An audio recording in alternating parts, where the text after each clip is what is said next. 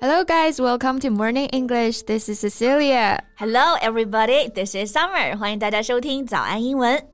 Hey, Summer，你们湖南人也看湖南卫视吗？Of course. What kind of question is that? 我们湖南人不是更应该看湖南卫视吗？Oh, I thought it was one of those things that only outsiders enjoy. Anyway, what was your favorite show? 你最喜欢湖南卫视的哪个节目啊？啊，在小时候啊，其实最喜欢看的是《越策越开心》。 每次看都觉得哇，怎么可以这么搞笑？这个我倒是没怎么看过哎。我们看的最多的还是《快乐大本营》吧。Yeah, not surprised。毕竟这是湖南卫视的王牌节目啊。嗯。而且今年是它开播的第二十四个年了。嗯。但是万万没想到，也成了最后一年。嗯。前两天看到《快乐大本营》停播的消息，我还是觉得挺感慨的啊。毕竟陪伴了我整个学生时代，而且都没有正式告别的这么一期节目，就突然停了。sort of feels like an old friend left without saying goodbye, right? Exactly. 所以呢，我觉得我们可以借这个机会来回顾一下我们的童年啊，you know, bring up some nostalgia for the past. Yeah, kind of like a late goodbye. Yeah, exactly, exactly. 在节目的开始，给大家送一个福利。今天给大家限量送出十个我们早安英文王牌会员课程的七天免费体验权限，两千多节早安英文会员课程以及每天一场的中外教直播课，通通可以无限畅听。体验链接放在我们本期节目的 show notes 里面了，请大家自行领取，先到先得。其实虽然说我看到快本停播有点失落啊，但是说实话。I haven't watched it for years. Yeah, since uh, college, I believe. Me too.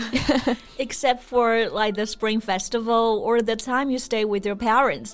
就是像过年啊，或者是放假回家，有时候电视上放着呢，你就瞟几眼。对，不过有的时候住酒店啊，或者是一个人待着，我还挺喜欢打开一集综艺。I just love to have it in the background。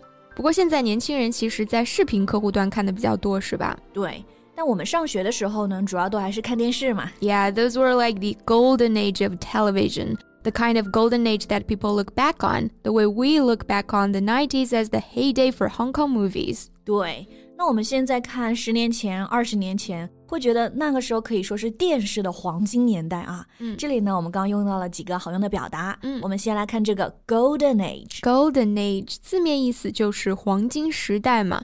指这种过去了的鼎盛时期，特别是指某种艺术或者文学发展最好的时候。然后刚刚还用到一个同义词，就是这个 heyday。嗯，它不是 hey day，嗯，它就是两个单词拼写在一起啊。它的表示呢，就是强大、成功或者是繁荣的时期。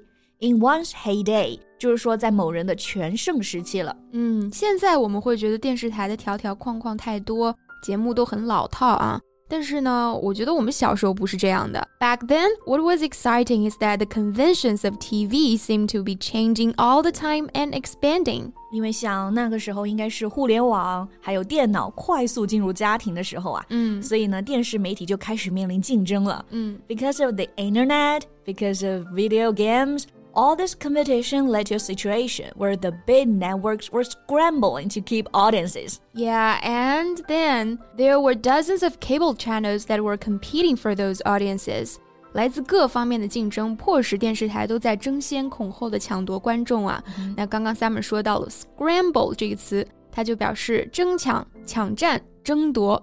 那 “scramble to do something” 我们就可以理解为争先恐后的做某事。Yeah. So TV stations realized in the increasing desperate need to grab an audience that they need to do things that stand out, that are unique, that are different, that will generate discussion. 所以你看，像《快乐大本营》啊，在当时来说就是非常与众不同的。我们说它就是 stand out，站了出来，就是说非常显眼，特别突出。Yeah, and so there was this climate where people are just trying different stuff. And as a result, in any given week, there were probably several great shows on the air.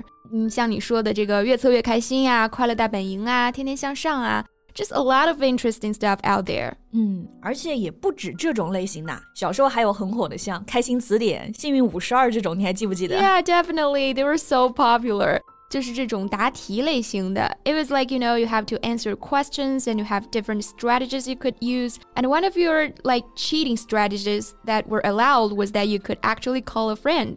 我还记得他们每次场外求助的时候，我都好紧张，生怕时间到了。是的，这种就是属于嘉宾现场答题的啊。 还有那种听众或者观众从场外打电话进来参与互动的节目也很好玩。然后它英文叫做 call in， 就是打电话的 call 和进来的 in。两个单词中间用一个连字符连接起来，很好理解，对吧？Call in. Yeah, definitely. 是的，我小时候都还试着打过电话呢，但是好像从来都没有打通过。So, Summer, do you watch a lot of TV?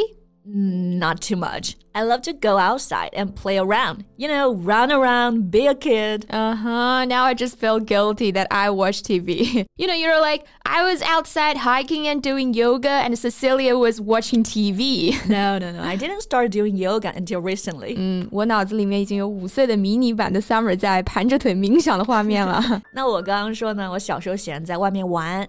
那大家玩的游戏都一样，像跳皮筋啊、踢毽子这种，like kick shuttlecock, skip rubber band, activities like that。嗯，这几个词还挺有意思的，就是我们童年呢都会喜欢玩的一些活动。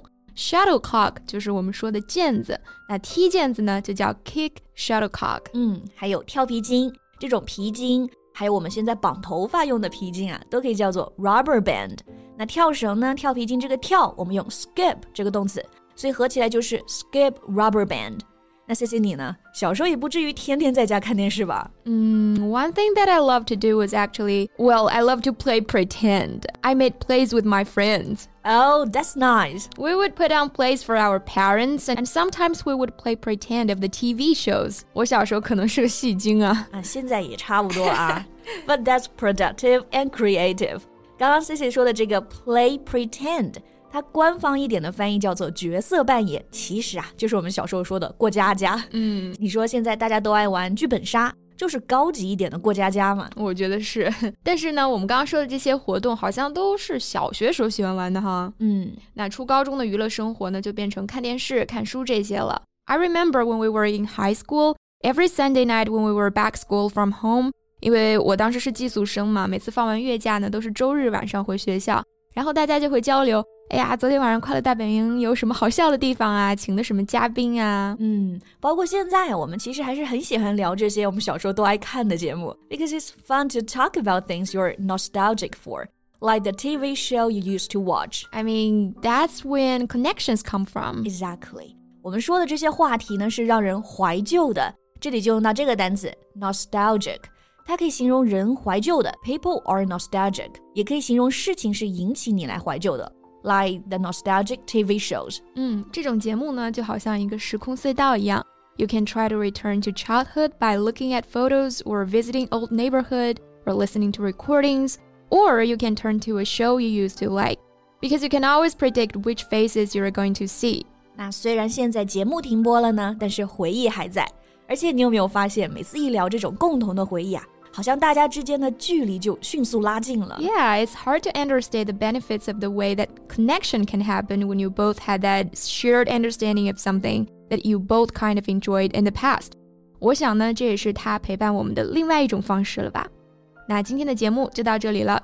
So thank you so much for listening. This is Cecilia. This is Summer. See you next time. Bye. 今天的节目就到这里了。如果节目还听得不过瘾的话，也欢迎加入我们的早安英文会员。 成为会员，您就可以无限畅听我们每天一场免费的中外教直播课，以及两千多节原创系统课程了。今天我们限量送出十个七天免费试听权限，试听链接放在我们本期节目的 show notes 里了，请大家自行领取，先到先得。